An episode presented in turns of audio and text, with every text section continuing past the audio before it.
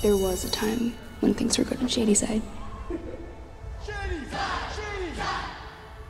But now, that's all gone.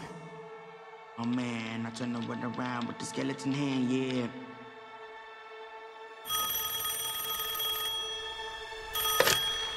Hello? Still alive. Who is this? It's happening again. Bienvenidos a otra reseña de películas. Aquí estamos, bueno, Ariel Feliciano de Apple Network y Lando Reyes de Cinefiliando, hablando de esta trilogía nueva de películas de horror de Netflix, eh, Fear Street, La Calle del Miedo, eh, que acaba de concluir ya con la tercera parte eh, que se estrenó el pasado viernes, la de 1666. Vimos una primera parte que era del 94, la segunda del 78 y ahora se arranca, todo fue como en orden inverso, para atrás, ahora con 1666, donde vimos el origen de la bruja, Sarah Fear. Ariel, vamos, eh, ¿cómo tú quieres comenzar eh, eh, esta reseña de, de, esta trilogía? Mira, vamos a hacerlo igual que, que, ellos lo hicieron, ¿verdad? Vamos a comenzar con, con 1994, que fue, fue la primera, es una historia, ¿verdad? De, de los jóvenes de, de, este pueblo. Se supone que hay dos, dos partes del pueblo. Eh, R.L. Stein, que fue el, el escritor de, imagino que se inspiró en, en la rivalidad que había eh, en la época de los Hanfield y los McCoy, ¿verdad? De Illinois y, y el Río. Entonces tenemos un, un, lado exitoso y el otro lado que no es tan exitoso. Creo que Sonny Bell y Sony. Eh, eh, Sony exacto. Sonny Bell y Cityside. Sí. Y Cityside. Entonces eh, vemos a estas dos jóvenes que, que tienen una, una relación, apelando obviamente a, a la comunidad. Sí, y, sí, y entonces durante, durante un pequeño altercado entre los dos lados eh, se desata ya eh, el terror, vamos a decir así, y, y trae, traen a colación una historia de, de, una joven llamada Sarah Fear que fue eh, colgada en 1966 por, por, por brujería y dicen mm. que el espíritu de ella todavía eh, anda por ahí. Entiendo que eso es más o menos un, un resumen de, de, de la historia de, de esta primera parte. A mí me gustó mucho la trilogía en general, me gustó eh, esta primera parte para hacer una, una, introducción al mundo y la forma en que ellos, en que ellos cuentan la historia me recordó mucho a, a clásicos de, de, los 80 y imagino que eso era, eso era lo que ellos querían. Me recordó sí. a esas películas clásicas de los 80, ¿verdad? Nightmare in Elm Street eh, uh -huh. y, y algunas de esas películas así como sé lo que hicieron el verano pasado y, sí, y entiendo sí. que ellos hicieron un, un buen trabajo con, con, la trilogía en general y entiendo que hicieron un buen trabajo con esta película para hacer la, la introducción. Sí, tú sabes que yo estoy de acuerdo contigo ahí porque entiendo que fue una, un esfuerzo bien loable. En la primera del 94 ellos evidentemente hacen homage a los slasher films, como tú dices, I Know What You Did Last Summer, Scream, y la ambientación de los 90 estuvo muy bien eh, el elenco yo entiendo que quizás está muy bien. A mí particularmente la que no me mataba era la, esta niña, la que era la, la noviecita de la protagonista. Ajá. Eh, porque ella la notaba como bueno, demasiado pálida. Le faltaba. O sea, tanto afán para, para eso, como que no, no sé, pero eso es la única cosita que yo te pudiera decir. Pero funcionó muy bien porque eh, parecía inicialmente una película tipo slasher film, como la de Wes Craven, y, y, aquí entonces luego vemos, cuando va pasando la película, la primera, 94, vemos que se va convirtiendo en otra cosa, tiene aspectos sobrenaturales, o de mitología. Entonces ya en la segunda, en la del 78, ya ven, vamos conociendo un poco más de la mitología, vemos un personaje que interpreta Gillian Jacobs, eh, que muchos recordamos por Community, eh, que parece que una de las, bueno, ella parece que tiene un contrato con Netflix, porque ella, ella, ella lleva bueno, sí, ella hizo, hizo Community, hizo Love también, hizo Ibiza, creo que ella es la protagonista de Ibiza. Sí, sí. Eh, y ahora es la única más o menos conocida, ¿verdad? Dentro, la única cara reconocida. Dentro sí, del elenco. Y, y, entiendo que, que eso estuvo también muy bien por parte de ellos, de que este elenco de, de jóvenes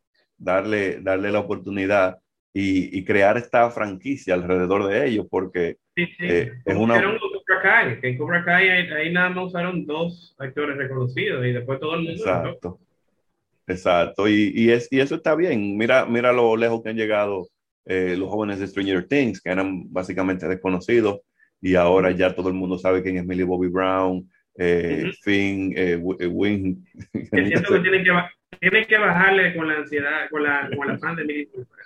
Por Sí. favor. Pero eh, ellos también eh, hicieron eso, le dieron la oportunidad a esos jóvenes y solamente había una cara conocida, que era la cara de Winona, porque ni siquiera el mismo David Harbour.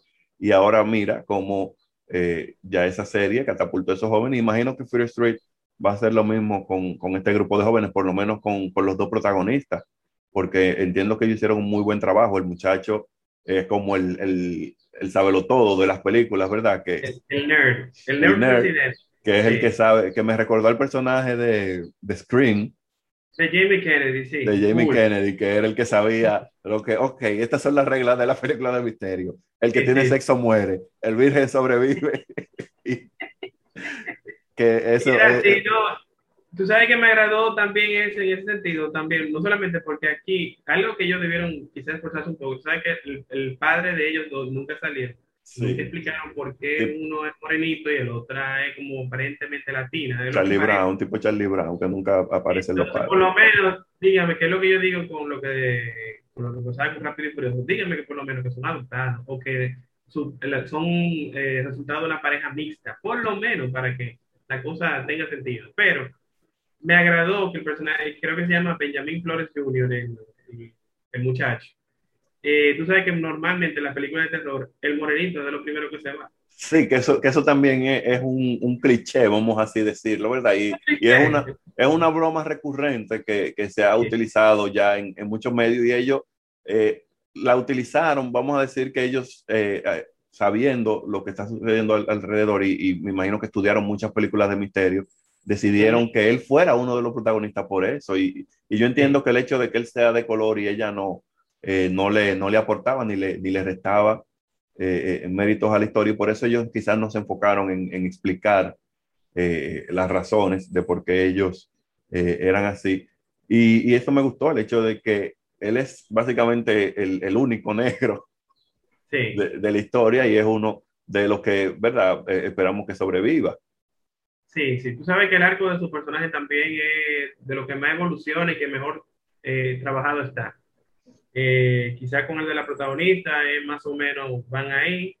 Eh, yo entiendo que pasando ya con la segunda, Ariel, eh, creo que ahí coincidimos que yo entiendo que es la película con más fuerza de la Sí. trilogía. Sabe que las otras dos funcionan bien, porque aquí ellos, eh, el elenco está, vamos a decir que me- tiene mejores actuaciones, la, la historia como que cobra más profundidad, ya conocemos, nos entramos un poco más en la mitología, de dónde viene Ruby Lane, dónde viene el Thomas, el, el asesino con el saquito, Eh, o sea, de verdad que con el saquito en la cabeza.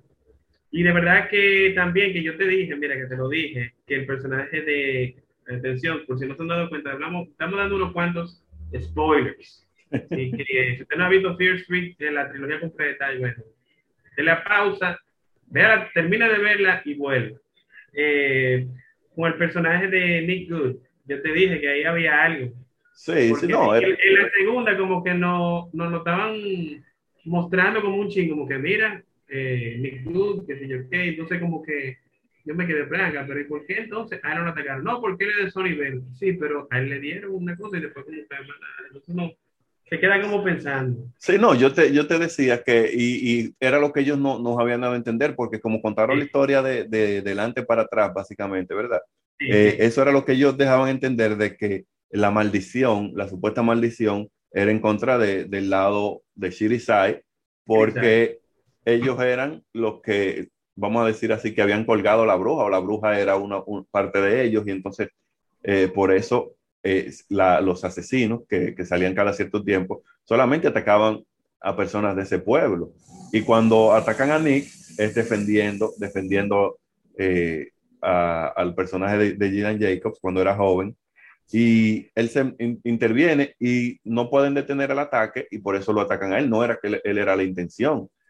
Y, y por eso yo entendí, pero al final ellos también dejan ver como que eh, hay algo un poquito extraño con él que ya sí, cuando pasamos a la tercera, ya sí, sí lo explicamos. Por eso es algo de lo, de lo, de lo que hace esta trilogía interesante y es el hecho de que hay tantos personajes, cada personaje tiene un arco interesante y eh, todo está conectado y la forma en que ellos conectan todos, todas todos los arcos y cómo al ellos contarte la historia en reversa, tú vas Sí. descubriendo, ¿verdad? Vas atando Eso cabos hizo- de que, Lo hizo ok, muy interesante porque tú estabas muy atento a los detalles. Entonces yo entiendo que eso hizo muy que funcionara mejor la franquicia.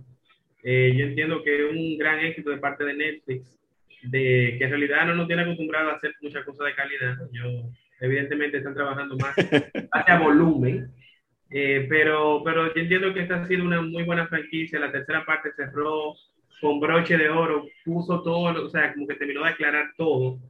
Y incluso, no sé si te fijaste que reciclaron básicamente el elenco eh, de la primera y de la segunda. Sí, Eh, porque se suponía, se suponía que era, se suponía que era ella viendo lo que había sucedido en, sí, en sí. 1966. Y eso, eso me pareció bien interesante. Y me pareció bien interesante que yo, eh, lo rápido que ellos terminaron de contar esa historia, porque yo decía, y, Fueron bien efectivos con tiempo. exacto, sí. Te, lo había, te lo había mencionado, te dije, de la que yo quizás espero menos es de 1960, de 1666, porque nos van a contar lo que pasó con, con, con Sara, ¿verdad? Con, Sí. con la bruja. Pero la época y, y- y la situación siento que no va a ser eh, lo suficientemente interesante y me sorprendió porque eh, la historia de Sara, eh, de todo lo que estaban a su alrededor, cómo la cerraron y dieron paso, ¿verdad? A volver a 1994 para cerrar entonces ese círculo de, de las tres películas. Y, y Correcto. eso me pareció eh, eh, algo eh, genial. Me pareció que ellos hicieron Sí. un, un trabajo excelente. Incluso como ellos se le ingeniaron para poder sobrevivir, yo entiendo que fue como muy inteligente y algo que no se ve muy a menudo en películas de horror, porque evidentemente se dieron cuenta que ellos la traían la sangre y la usaban a su favor, incluso esa parte donde ellos lo usaron y como que le... Lo pusieron en contra de, de- uno en contra contra otro. ellos mismos. Eh, me pareció genial, yo o sea, creo que no había visto eso en otra película horror aparte de Freddy vs. Jason, pero que no es lo mismo tampoco. Otra cosa. Claro. Mira, lo, Y- y sí, sí, lo único, lo único que me, que no, vamos a decir que no, no fue que no me gustó, sino que, que me hubiese gustado que, eh, que hubiesen desarrollado un poquito mejor fue lo del, lo del Moreno y el, y el muchacho que trabajaba en el, en el centro comercial, de que Ah, sí, vimos una sí. escena en 1994 de que él lo ayudó, ¿verdad? De que él le pasó Sí, Le pasó eh, el clip y él, clip, él, sí. él le dejó la tarjeta de que si necesitas algo, llámame. Y entonces Sí. aquí, al final de esta, volvemos a ver ese Se personaje. Y, y yo lo entiendo de que, Mira, esos ok, dos eran un personaje interesante y bueno, como cómico también. Sí, sí, es verdad. que, ellos, que ellos pudieron sacarle más provecho. Entiendo Sí, que ellos sí. pudieron sacarle más provecho, quizás presentarlo un poquito más, eh, ya que iba a tener un papel, otro, un papel más importante eh, en el final, y no simplemente mostrárnoslo para que supiéramos que, que él existía y, Sí. y olvidarnos de él hasta, hasta volver a- al final. Eso, esa es la única cosa que, que hubiese querido que ellos mejoraran, de que le dieran un poquito más de, de protagonismo a ese personaje. No protagonismo, pero un poquito más de, de algo que hacer. Y, quizás lo hicieron y, y por falta de tiempo lo cortaron, pero eh, esa es la única crítica que tengo en contra de, de estas tres películas. También entiendo que fue muy interesante el hecho de que la lanzaran en semanas diferentes. No la lanzaron Sí. juntas ni, ni, nos hicieron esperar meses, ¿verdad? Sino que eh, en el mismo mes vamos a lanzarla eh, con una semana de diferencia para así darle tiempo a la gente a la que la vea y, y entonces esperen el estreno de la próxima y también la vea. Entiendo que, que también por esa parte fue bien, bien inteligente de su parte hacer eso. Y mira, tú sabes que esta es de las pocas películas de horror donde yo veo que hasta los personajes secundarios, a pesar de que hay muchos que no sobreviven, vamos a decir otra cosa, eh, cumplen su necesidad dramática porque todo como que evoluciona y alcanzan su objetivo. Eh, de verdad que muy buen trabajo de parte de la producción de, de esta trilogía. No tiene mucho gore, tiene, vamos a decir que lo, su- lo suficiente eh, y no tampoco se va muy lejos con el tema sobrenatural. Yo entiendo que está como bien balanceado. Claro, y tampoco es muy gore, porque sí hay, digo, sí. hay asesinatos, sí hay asesinatos que se ven, que se ven Sí. un poquito fuertes, que, que te sorprenden. pero no, no se van al extremo. Por ejemplo, cuando llegamos a la segunda parte, dije, yo dije, eh, hay un campamento eh, de niños, ¿cómo ellos van a manejar eso? Sí, sí, con Y- Jason. No, y fíjate- Y fíjate, por ejemplo, cuando él llega el niño de los lentes, que, que todos se van y lo dejan solo. Yo dije, wow, el gordito, no. Exacto, yo dije, ¿cómo lo van a hacer? Y fíjate que lo hicieron fuera de cámara y tú los, lo entiendes y Lo sabes lo que sucedió, pero no, no te lo presentan, no se fueron eh, eh, a lo que hubiese hecho otra película, de irse a los gore, de irse a, a mostrarlo todo. fuerte, pero para que tú veas el poder del sonido, porque por ejemplo, con tú saber trabajarlo, con siluetas y el sonido, ya es suficiente, no hay que enseñar todo. O sea que yo entiendo que ellos manejaron muy bien los recursos del horror, una trilogía de horror que yo, mira que yo particularmente no soy muy de películas de cuco, como digo yo, pero, pero esta, esta trilogía me agradó, me sorprendió, eh, y con todo lo que tiene su agendita de la comunidad, yo entiendo que aquí por lo menos lo justificaron. cuando tú ves el arco de Sarah Fear, tú entiendes por qué fue así. Eh, o sea, que está justificado, no forzado. O sea, que un muy, muy buen esfuerzo de parte de Netflix. No sé qué más tú quieres agregar de esta trilogía de Fear Street. No, si, si no la han visto, véanla porque de verdad que vale la pena. Yo eh, eh, tenía muchas expectativas con esta película, incluso se, se lo había comentado a Lando, le dije, oye, eh, hay que ver esa, esta trilogía porque de verdad que, que luce muy bien y Netflix eh, increíblemente no me decepcionó, sino que nos da un producto bien terminado y un producto eh, que uno puede disfrutar varias horas de, de estas películas ahí, principalmente si, si te gusta ese género de, de terror. Sí, definitivamente una película, una trilogía que recomendamos disponible en Netflix. La calle del miedo, Fear Street. Ariel, donde la gente te puede seguir. Pueden seguirme en Instagram y en Twitter, arroba Ariel Feliciano 5. En Instagram también pueden seguir a F Network y visitar mi página arielfeliciano.com. Perfecto, también pueden seguir en arroba cinefiliando LR, nos pueden seguir en nuestra, bueno, en nuestro podcast, cinefiliando en Spotify, Anchor, donde quiera que escuchen podcast, arroba Lando Reyes en Twitter y arroba Lando Reyes B en Instagram. Vamos a dejarlos aquí, nos vemos en la próxima.